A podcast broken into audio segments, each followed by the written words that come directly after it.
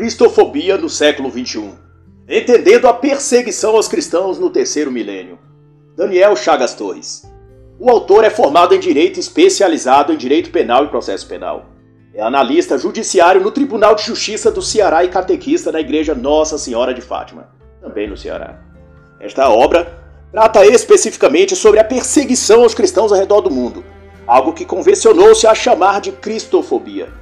E ao contrário do que se possa pensar, este é um tema tanto relevante e atual quanto extremamente sério, porquanto envolve milhares de vidas sendo assassinadas e privadas de sua liberdade apenas por carregar um terço ou uma Bíblia.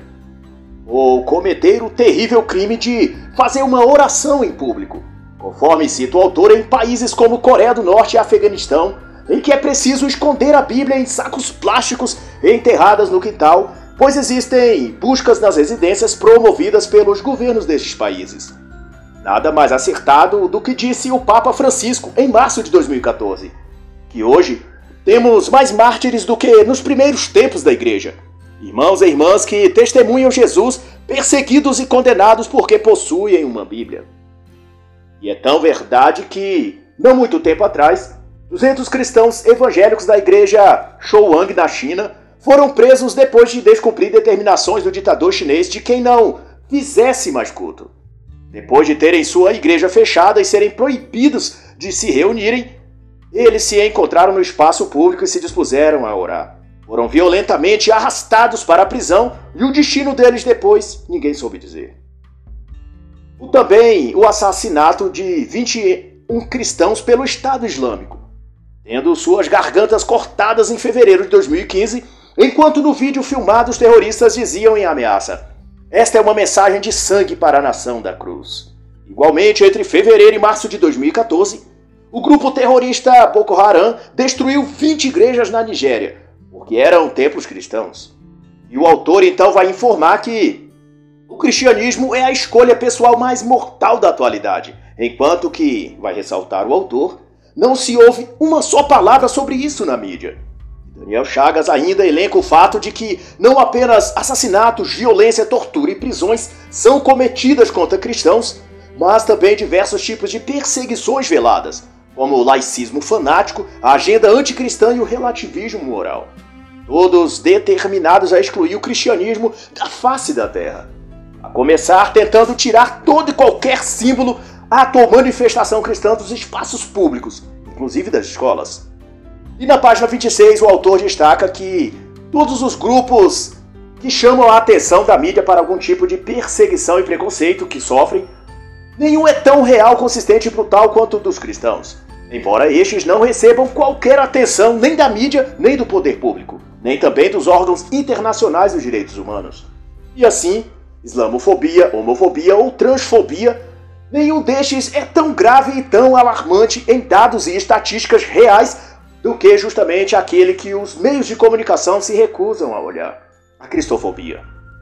E Daniel Torres enumera que cerca de 75% de toda a perseguição religiosa no mundo são contra vítimas cristãs. A cada cinco minutos, vai dizer Daniel Torres, um cristão morre por sua opção religiosa. Isso apenas no ano de 2012, ou seja, foram 105 mil cristãos assassinados por causa da sua fé. Até mesmo o jornalista Reinaldo Azevedo se sentiu chocado ao debruçar sobre o assunto e disse que, no mundo, nenhuma escolha pessoal, isso ele disse em setembro de 2013, é hoje em dia tão mortal como o cristianismo. Segundo outros dados de 2013, disponibilizados por Gilbert Marshall e devidamente bibliografados nesta obra, em 133 países a perseguição aos cristãos vem diretamente do Estado, da política estatal. Isso significa que em mais de dois terços dos países do mundo, o cristianismo é alvo de perseguição estatal, além de grupos radicais dentro da própria sociedade. De acordo com o autor, há três aspectos fundamentais quando analisamos os efeitos e causas da cristofobia. 1. Um, o fanatismo secularista, tentativa de eliminar a cultura cristã no Ocidente, confundindo a laicidade do Estado, que significa que o Estado não adotará uma religião oficial, com o laicismo estatal, que é uma postura de aversão à religião. Isso se traduz, por exemplo, na postura de querer extirpar dos meios públicos símbolos, imagens ou até coibir a menção a qualquer figura ou sentimento cristão. como no caso ocorrido em abril de 2015, em que uma funcionária de uma empresa na Inglaterra foi demitida por usar um discreto colar no pescoço com um pingente em forma de cruz. Número 2. Escárnio e zombaria. Sob este pretexto, de produzir humor, a fé cristã sofre um dos seus piores ataques, pois dessa forma, protegidos sob a desculpa de se estar fazendo arte e cultura, humoristas e atores progressistas protagonizam intensos e cruéis formas de preconceito e discriminação aos cristãos. E muito além do humor, estes perseguidores anticristãos produzem verdadeiras blasfêmias. Exemplos aqui no Brasil foram o especial de Natal dos produtores Porta do Fundos, em que satiriza a figura de Jesus Cristo, inclusive mostrando-o como homossexual. Também o desfile da Parada Gay de São Paulo, em que, repetidas vezes, exibiu-se figuras religiosas cristãs como Nosso Senhor Jesus Cristo e Nossa Senhora Virgem Maria, sob situações humilhantes como assegurar objetos de uso erótico e em cenas homossexuais. Também o caso notório do evento do Queer Museu, em que, sob o patrocínio de empresas como Santander e Omo, Quadros, pinturas e cenas de arte foram expostas em galeria e abertas ao público, inclusive para crianças. Também imagens e desenhos de Cristo e da Virgem Maria em momentos eróticos, praticando atos libidinosos e até envoltos em palavrões e pedofilia. Toda vez que um grupo cristão abre um processo contra essa zombaria cristofóbica, algum juiz igualmente anticristão dá sentença favorável a tais artistas e produtores, dizendo ser apenas a livre expressão da arte. O terceiro e último aspecto é a cultura, a cultura acadêmica anticristã. Esse fenômeno está manifesto em todo o mundo. É a perseguição por via das teses, livros, palestras e afins, que parte da comunidade acadêmica e supostamente científica. Estes produzem material teórico que vai embasar teorias anticristãs que subsidiarão políticos anticristãos que se apoiarão nestas teses para criminalizar atividades cristãs ou similar. Na outra ponta, fomentará o ódio daqueles que, por influência maligna, odeiam o cristianismo e se apegam a ideias quaisquer que apresentem os cristãos como inimigos ou como ameaça. Tal como feito na Alemanha de Hitler, teóricos produziam estudos e teorias que apresentavam os judeus como perigosos, inferiores ou como algo qualquer que justificasse eles serem perseguidos. Daniel Chagas relembra a denúncia feita em 2013 pelo jornalista Reinaldo de Azevedo em que este chegou a acusar a mídia de cúmplice e covarde, por fazer silêncio em relação a fatos como os ocorridos na época no Quênia e Paquistão, onde em apenas dois dias mais de 100 cristãos foram assassinados por grupos anticristãos.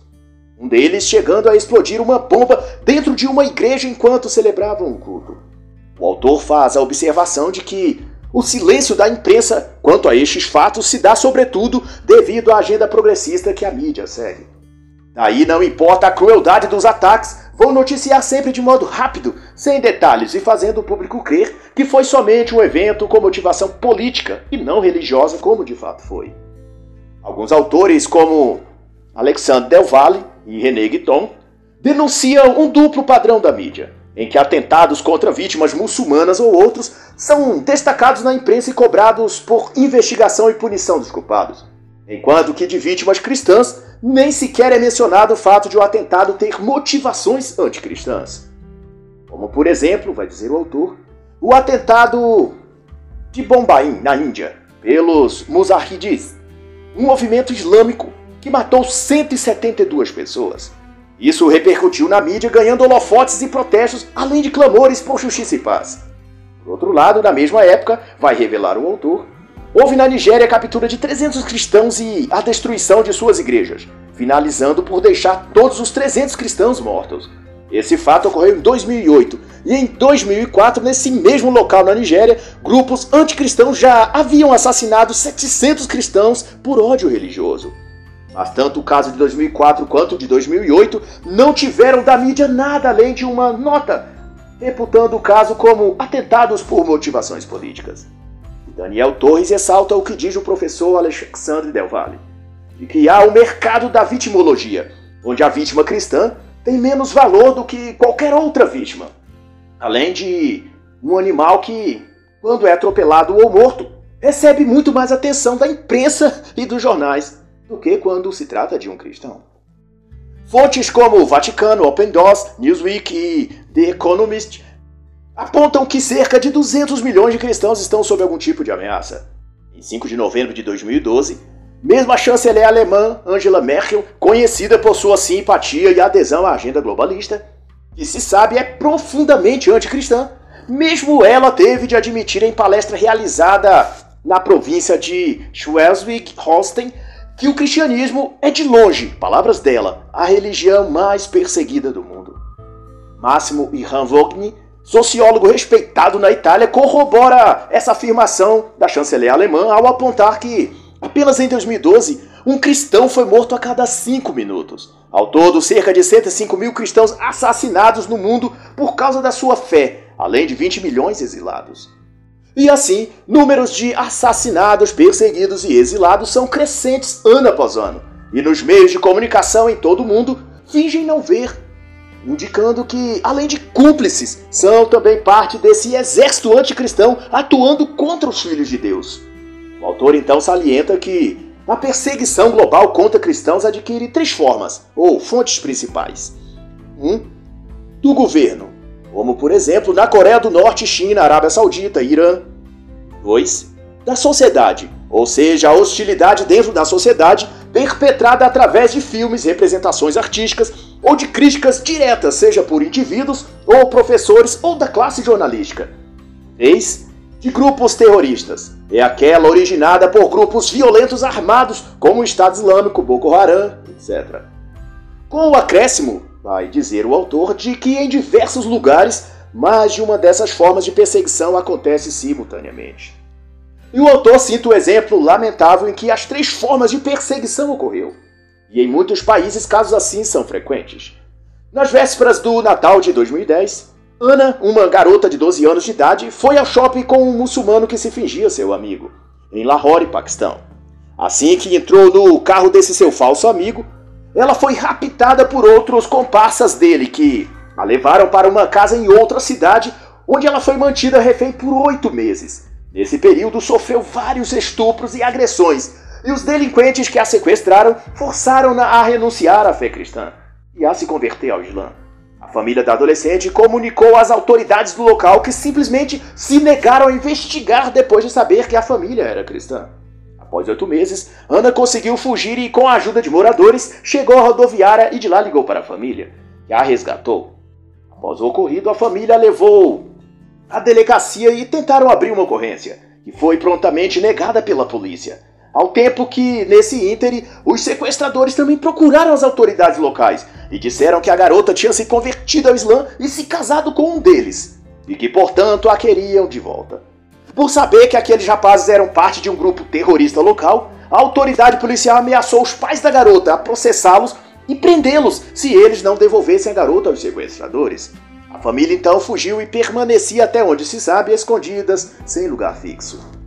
E Daniel Torres identifica aqui as três formas de perseguição anticristã: a ação dos jovens de sequestrá-la, parte da hostilidade social que legitima e fecha os olhos para atrocidades contra cristãos. Também a ação de grupos extremistas utilizando de violência e terror psicológico contra cristãos. E, por fim, a conivência das autoridades, do poder do Estado, porquanto simpatiza e compartilha do sentimento anticristão daquele grupo terrorista e do restante da sociedade. Como agravante aos motivos e razões de perseguição anticristã, Daniel Chagas aponta também o sentimento ideológico de qual se apossam muitos indivíduos e até grupos políticos, ou seja, o pressuposto de que a religião cristã é a religião do homem branco ocidental. Isto é, por causa do ódio aos Estados Unidos e ao Ocidente. Se muda então dessa justificativa de combater o imperialismo americano para dirigir seu ódio contra qualquer coisa que venha do Ocidente, como na visão deles a cultura e fé cristã. Daí perseguem e matam os cristãos sob a alegação de estar atacando os Estados Unidos e o Ocidente. Mas curioso que odeiam o Ocidente e a cultura americana. Porém, a tecnologia dos Estados Unidos e do Ocidente, eles não odeiam. Usam computadores, notebooks, smartphones, a própria indústria do petróleo, que veio da tecnologia industrial do Ocidente, os carros, aviões que utilizam para viajar, tudo isso não desperta neles o ódio ao Ocidente. Muito seletivo, esse rancor e desprezo que sentem típico de uma mentalidade marxista demoníaca e infernal. Esse tipo de mentalidade ideológica seletiva, vai denunciar o autor, ocorre em países como a Índia, os Hindutva, na África, os Boko Haram, por exemplo, na China, no Nepal, no Afeganistão, no Oriente Médio. Pelo ódio que sentem contra o Ocidente, vai ainda dizer o autor, esses grupos tornam os cristãos alvos de ataques e violência. Para eles, os cristãos são agentes do imperialismo, agentes das forças estrangeiras. E então, na página 64, ao iniciar o capítulo 2, o autor nos conta: quando tinha 19 anos de idade, Yusef Madar Khan se converteu ao cristianismo. Três anos depois, tornou-se pastor evangélico e fundou uma comunidade cristã em Rashid, em Teherã. Em 2009, foi preso acusado de abandonar a fé islâmica, sendo condenado à morte por enforcamento. Enquanto sua esposa foi presa e também condenada à prisão perpétua. A corte iraniana oportunizou a Youssef que renunciasse à fé cristã para que fosse absolvido, mas ele recusou por três vezes. Foi quando pastores e igrejas ao redor do mundo se uniram e apelaram às cortes internacionais e, com muito custo, Youssef e sua esposa foram libertados. Após, é claro, de ter cumprido três anos de prisão pelo crime de ter evangelizado muçulmanos. Com essa história, o autor inicia o capítulo em que trata do fundamentalismo islâmico, que é um dos maiores perseguidores da fé cristã ao redor do mundo. De acordo com dados apresentados por órgãos internacionais, dispostos aqui na página 67, das 50 nações que mais perseguem e matam cristãs, os oito primeiros lugares são países muçulmanos. Isso pelos dados de 2010, porque em 2014 já haviam subido para nove os países islâmicos mais perseguidores. E antes disso, a Coreia do Norte já tinha ocupado por 12 anos consecutivos a posição de primeiro lugar na lista. Ou seja, o comunismo é, junto ao islamismo radical, os maiores assassinos de cristãos do mundo. E até a página 103, Daniel Chagas elenca os países cujo grau de extremismo islâmico está no topo da lista e colecionam, portanto, o maior número de cristãos assassinados. Afeganistão. Entre 2011 a 2013, esse país figurou entre o segundo e o terceiro lugar dos mais mortais para um cristão. Em 2014, passou para a quinta colocação, onde se manteve. Neste país não é permitido a construção de igrejas e, em agosto de 2010, membros do Talibã assassinaram 10 integrantes de um grupo de médicos cristãos. Antes disso, em 2007, Abu Rahman foi preso por carregar uma Bíblia, depois de um período encarcerado e sofrendo torturas psicológicas. Para que renunciasse à fé cristã, acabou solto, mas foi ameaçado pela população que gritava na rua: Morte aos cristãos! Morte à América! Ele então fugiu para a Itália. Outro cristão, Abdul Latif, foi decapitado em cena registrada em vídeo transmitida em rede de TV, enquanto os terroristas também gritavam Alu Akbar, morte aos pregadores de cristianismo. Iraque, outro lugar extremamente perigoso para cristãos. Estava em 2014 na quarta posição de nação assassina de cristãos. Em outubro de 2010, durante a missa na igreja Nossa Senhora do Perpétuo Socorro, no centro de Bagdá, Terroristas da Al-Qaeda invadiram o local e assassinaram 48 pessoas, incluindo dois padres que celebravam a missa. No relato, sobreviventes contaram que, quando faltou munição nas armas de alguns dos terroristas, passaram a lançar granadas sobre eles, enquanto gritavam com sorrisos satânicos: matem os infiéis. Em dado momento, uma mãe com um bebê no colo sentada numa das fileiras e cercada por terroristas disse, ao ser interpelada por um deles, que queria que o bebê se calasse, mas não sabia o que fazer. Ao que o terrorista lhe disse: Eu sei como, e deu um tiro na cabeça do neném. Em seguida, arrastou a mulher, o marido e os avós para o centro da igreja e deu várias rajadas de fuzil neles, matando todos, enquanto novamente diziam, com sorrisos felizes e satânicos: Morte aos cristãos, morte aos infiéis. E assim, Prossegue inúmeros casos em países muçulmanos como a Arábia Saudita, que, como noticiado à época, em 2012, um incêndio numa escola em Meca vitimou ao menos 15 garotas, que ao fugir das chamas correram para a rua, mas, em um desespero, não colocaram o véu em suas cabeças nem os abaias, os vestidos negros, para cobrir-se. No que foram então confundidas com garotas cristãs e tendo sido agarradas pela população, foram lançadas todas de volta às chamas morrendo todas carbonizadas. Os bombeiros no local tentaram salvá-las, mas foram impedidas pela polícia local, que também nutria um ódio pelos cristãos. E a lista de países perseguidores aos cristãos segue. Irã na segunda posição, o Paquistão na oitava posição, Nigéria, que só em 2012 registrava até o mês de outubro 1.201 assassinatos de cristãos no país, utilizando inclusive armas de guerra. Em seguida vem o Sudão, que registra genocídios contra cristãos e até rapto de bebês filhos de cristãos. Entre 1960 e 2000, 2 milhões de cristãos foram mortos no Sudão. Além do Egito e Síria, que até 2014 estava no ranking de terceiro lugar no nível de assassinatos e perseguição a cristãos. Tudo balizado por autoridades coniventes e um fanatismo religioso que cresce à medida que o Estado Islâmico avança seu ímpeto de colonizar religiosamente o mundo cristão ocidental. Como afirmou o grupo em entrevista ao jornalista alemão Enderhofer, que passou seis dias com os terroristas. Ao fim, ele publicou uma das falas dos líderes do grupo, que disse em tom confiante e seguro: Nós iremos varrer a Europa. Matar 150 milhões, 200 milhões ou 500 milhões, pouco nos importa o número. Vamos realizar uma limpeza religiosa nunca antes vista no mundo. Essa reportagem é de 2015 e está registrada na página 97 deste livro. E da página 105 a 132, Daniel Torres vai relatar a perseguição comunista contra o cristianismo. Nesse particular, desponta a Coreia do Norte como principal representante. Nesse país, assumidamente comunista, toda religião é proibida, exceto o culto ao grande líder. E se faz o Deus único daquela nação. Apesar disso, dados informam que ao menos 400 mil cristãos viviam na Coreia até 2015 que a cada vez que descobertos sofriam torturas extremas e assassinatos. A propaganda oficial do país registra uma igreja católica e duas evangélicas.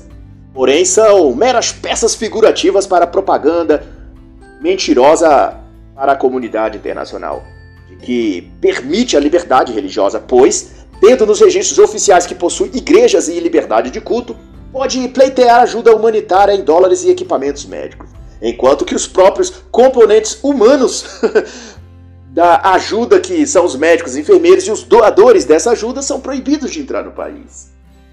Prova de que o único culto permitido no país é o que celebra seu líder, e que antes de Kim Jong-un, que governa desde 2011, o chamado pai da nação, Kim Song-II, que governou de 1948 até sua morte em 1994 reivindicava à época a nomenclatura oficial de Presidente Eterno, ao ser substituído pelo seu filho Kim Jong-il, de 94 até 2011, este reivindicou os títulos de líder absoluto e querido líder. E como não podia deixar de ser, toda divindade precisa de canções que o glorifiquem, e tanto o pai da nação quanto o querido líder providenciou que se fizesse canções que os exaltassem, além de peças teatrais e filmes que venerassem sua personalidade.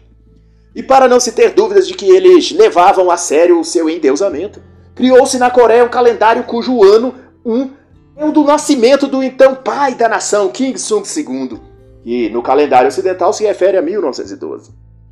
Não bastasse isso, ele teve o corpo embalsamado após sua morte e posto no mega mausoléu na capital do país.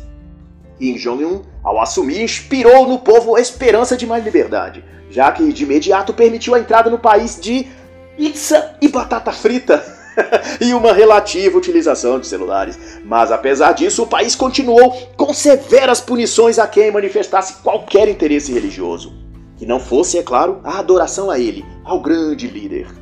Além de campos de concentração para onde são enviados opositores cristãos, o governo recompensa quem dentre os cidadãos fornecer informações que levem a cristãos. Vale salientar que essas recompensas significa na prática algum quilo de mantimento a mais ou alguns ovos. Pois para uma população faminta, alguns grãos de comida pode significar mais que uma tonelada de ouro. E para conhecer em maior detalhe como ocorre essas denúncias e seu impacto psicológico nas pessoas, convido o leitor a ler a obra de Theodore Dalrymple, Viagens aos Confins do Comunismo, pela R. Realizações. Celebrar uma missa, portar uma Bíblia, ou um terço, ou fazer uma oração, vai relatar o autor, resulta em prisão compulsória, tortura e até assassinato. Como em junho de 2009, em que Hee Hyun-ok, uma cristã de 33 anos, foi executada porque foi pega distribuindo Bíblias. e seus familiares, após, foram enviados para campos de concentração. Em 2003, três homens foram executados em Hamgyong porque estavam estudando a Bíblia. Um decreto do governo coreano penaliza nestes casos não apenas o transgressor cristão, mas pune com prisão e trabalhos forçados até a terceira geração de familiares do acusado. Na China, outro país comunista, o governo considera ato de evangelização cristã como atividade antidemocrática. Daí podemos ver de onde vem essa moda, que também se estabelece aqui no Brasil, de as autoridades políticas e jurídicas acusarem de atos antidemocráticos tudo que não seja de origem ou interesse das pautas progressistas. O conservador abre um canal de informações no YouTube, ele é blogueiro antidemocrático. Um parlamentar não esquerdista faz um pronunciamento em seu direito de imunidade de fala parlamentar, ele é acusado judicialmente de discurso antidemocrático. O presidente nomeia algum alguém para um cargo de sua confiança, logo a justiça embarga, dizendo que é uma decisão antidemocrática. Tudo que os opositores não gostam e concordam é classificado como antidemocrático. E no apoio a isso, vem uma manada de quadrúpedes chorões dizendo que o governo é fascista, autoritário e antidemocrático. Sem mesmo ninguém poder apontar uma única medida autoritária e não democrática em seu governo. Assim como na China é antidemocrático quem faz uma oração, isto é, são desculpas para impor sobre seus desafetos os crimes que eles próprios cometem enquanto acusam os outros de cometerem. Na China, contudo, o artigo 36 da Constituição chinesa estipula os cidadãos que eles têm liberdade religiosa. Mas na prática, toda atividade religiosa é rigorosamente reprimida. Bíblias são controladas, pregações são fiscalizadas, cultos e reuniões são desestimuladas. E cada chinês que é identificado como cristão tem sua vida vasculhada e a qualquer momento pode ser preso, acusado de algum crime antidemocrático, sob alegações falsas e provas plantadas. Para piorar, o próprio governo criou a Associação Católica Patriótica Chinesa, que não segue as diretrizes do Vaticano do Papa, mas do próprio líder chinês, inclusive a eleição dos seus bispos. Padres que se recusam a se filiar à Igreja Católica Estatal são presos e punidos, como o bispo Julius Zigyo, de Zhending, na província de Hebei. Teve de passar mais de 20 anos preso por se recusar a integrar-se à Igreja Católica Chinesa. Em fevereiro de 2011, um centro cristão devidamente legalizado foi destruído por cerca de 180 policiais sob ordem do governo. Nessa ocasião, muitos evangélicos foram espancados e presos, inclusive mulheres. Prática também comum é o governo chinês arrendar locais e imóveis onde se realizam trabalhos religiosos, obrigando os locatários a deixarem o imóvel. Exemplo latente foi o ocorrido à igreja de Shaoang, na maior comunidade evangélica de Pequim, com quase mil membros na época. Eles foram forçados por perseguições do Estado a mudar o local de culto mais de 20 vezes, chegaram a comprar um espaço de 1.500 metros quadrados em um edifício comercial por 27 milhões de yuans. Mas, pressionado por autoridades chinesas, o proprietário, mesmo tendo recebido o pagamento, não quis entregar-lhes as chaves. Um mês antes, eles haviam já sido despejados de outro imóvel.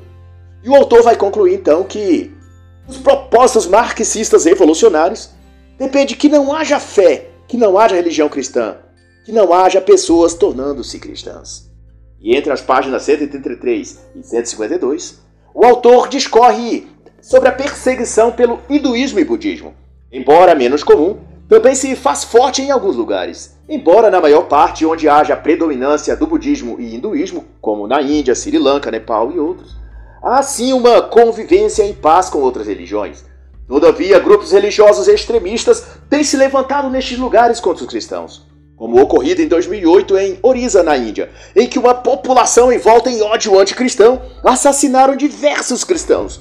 Destruíram em torno de 50 mil casas e igrejas cristãs, estupraram mulheres e crianças e sequestraram e venderam muitas delas como escravas sexuais. A violência foi tão grande que as vítimas eram golpeadas com facões e paus, e antes da ação dos moradores, eles obstruíram cuidadosamente as entradas da cidade, para que o socorro policial não chegasse.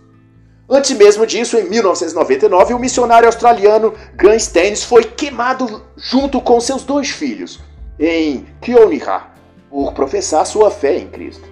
Casos semelhantes também são relatados em regiões de fé e crença budista, como Myanmar, Laos, Butão, onde 75% da população é budista. Nestes lugares, o cristianismo é visto como a religião do homem branco ocidental, e daí mortes, estupros, prisões, tudo é tolerado quando é contra cristãos. E no capítulo 6 o tema será o silêncio cristofóbico e o Estado laico. E a ênfase do autor é que enquanto no Oriente e África a agressividade é direta, no Ocidente a agressividade contra os cristãos é indireta. Ocorre por meio da disfarçatez, da negligência e do silêncio cúmplice das autoridades. É uma espiral do silêncio, vai dizer o autor com justa razão. Um grande silêncio, vai continuar a dizer, da parte daqueles que poderiam ajudar os cristãos perseguidos. Autoridades e lideranças políticas e religiosas que lavam as mãos diante das coisas drásticas que sofrem os cristãos na África, no Oriente. Em parte, de acordo com o autor, é que jornais, mídia e governos estão comprometidos com uma agenda progressista e, portanto, anticristã. E Daniel Chagas cita como exemplo três momentos distintos em que fica claro essa política do Estado de fechar os olhos para a dor dos cristãos perseguidos.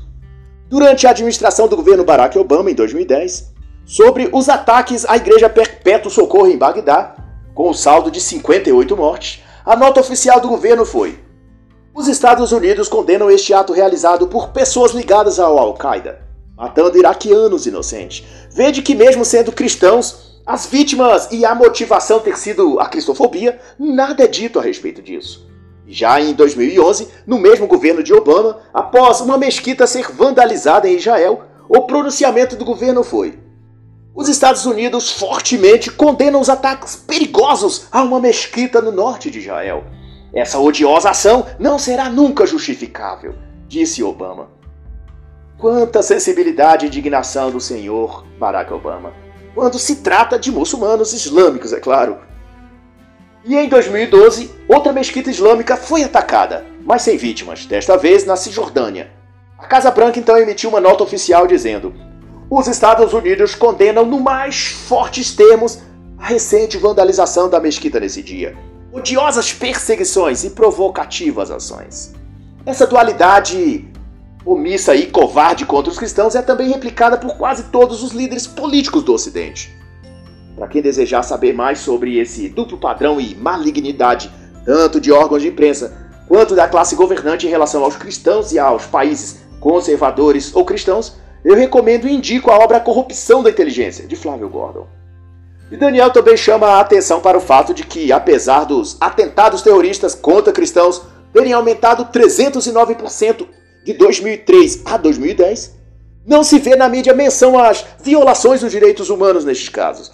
Assim como também não se vê aceito nas universidades trabalhos acadêmicos relacionados a estes temas. Aceitam-se teses a discorrer sobre homofobia, transfobia nas escolas, crianças binárias ou não binárias, violência contra a mulher, porém são sufocadas as vozes que querem, no meio universitário, falar de cristofobia.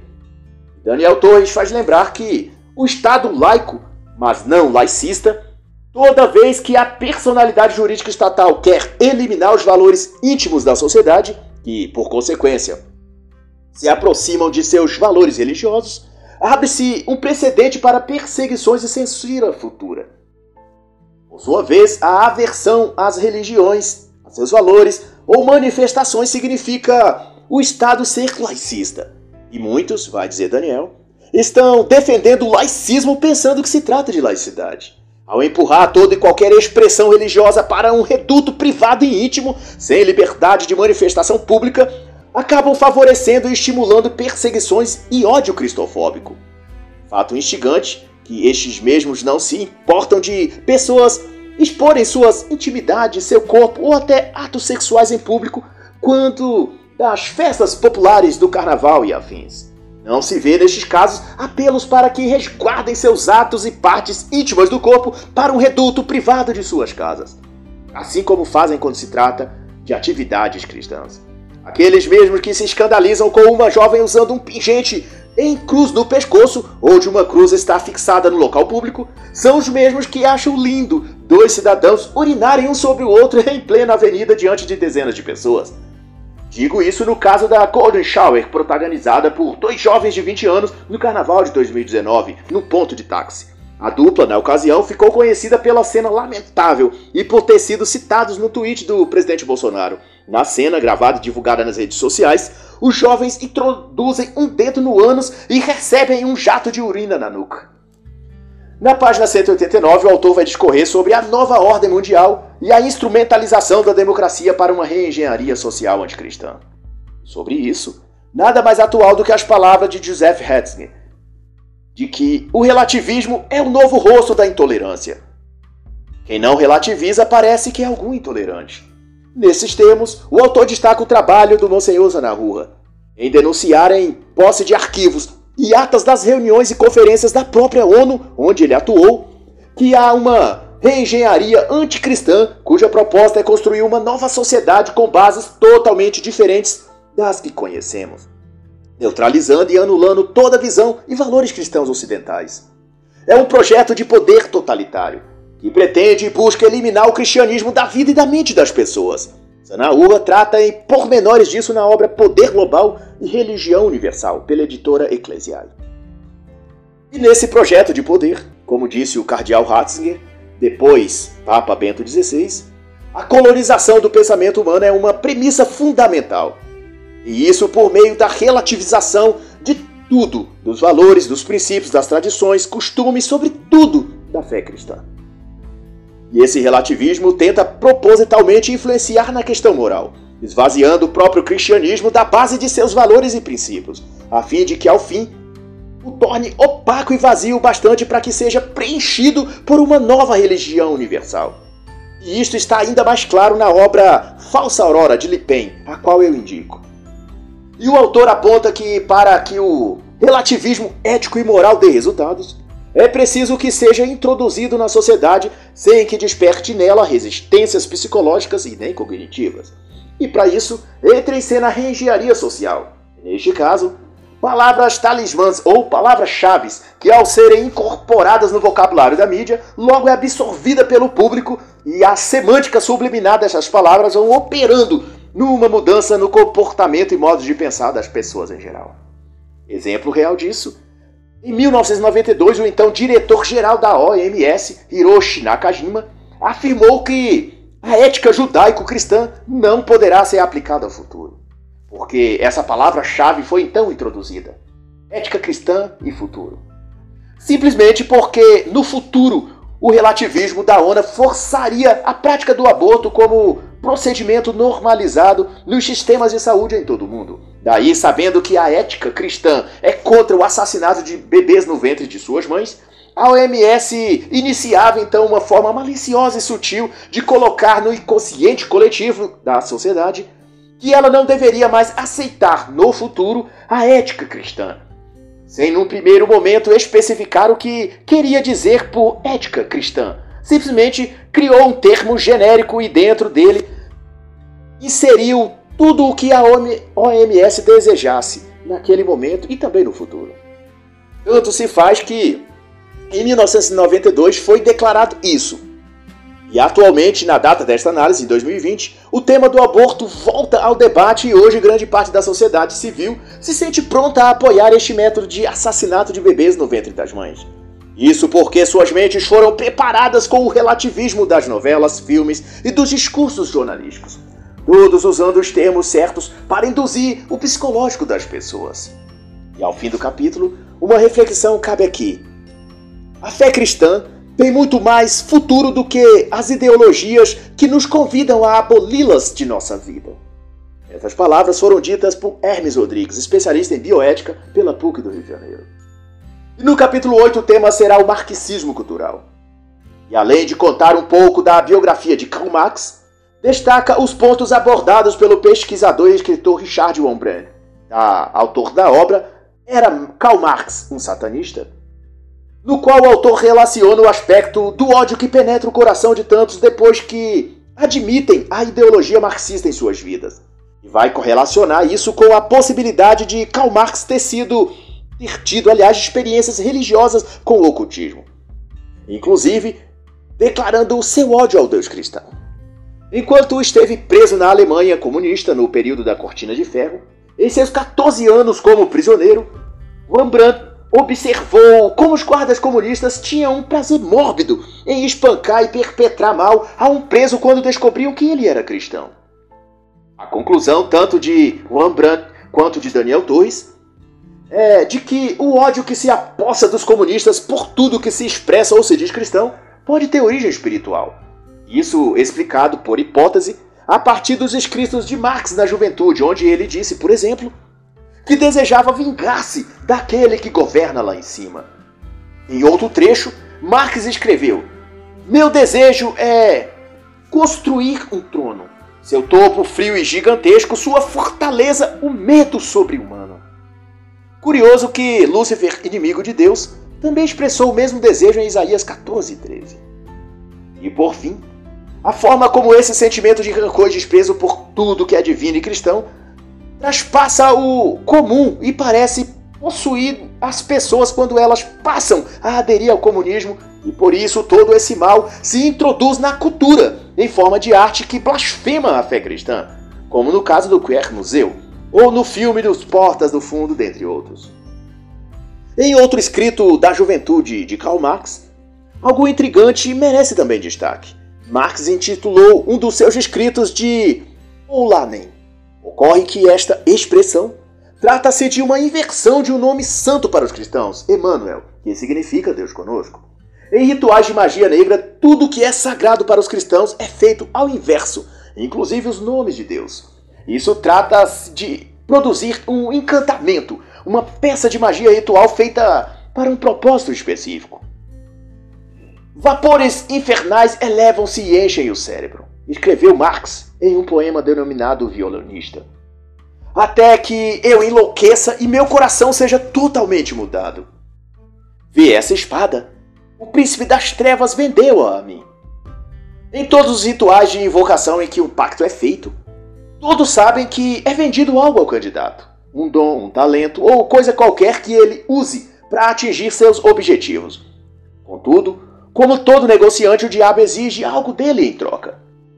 E merece destaque o que nesse aspecto o que relata o autor e palestrante Daniel Mastral na obra Filho do Fogo, volume 2, em que ele descreve passo a passo do ritual em que se apresenta a ele o seu guardião espiritual, uma entidade maligna denominada Abraxas. E destaco este evento porque é a mesma cena e efeitos descritos por Marx no suposto poema O Violonista. E todo esse ódio anticristão de Marx também se expressou através de seus súditos. Mikhail Bakunin escreveu que Satã é o primeiro livre pensador e salvador do mundo. E também que teriam de despertar o demônio nas pessoas, incitar suas paixões mais vis. Quando a revolução ocorreu em Paris em 1871, outro discípulo infiel comunista expressou: Nosso inimigo é Deus, o ódio a Deus é o princípio da sabedoria.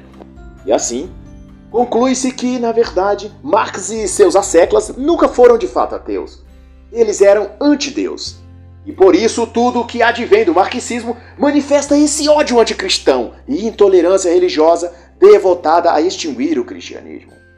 E para quem acha que o Brasil está fora da rota do ódio cristofóbico, saiba que apesar de poucos casos de perseguição abertas apesar de ter, já terem ocorrido à medida que o comunismo e marxismo cultural penetra na mente dos jovens universitários e por meio da mídia, mais os cristãos são odiados.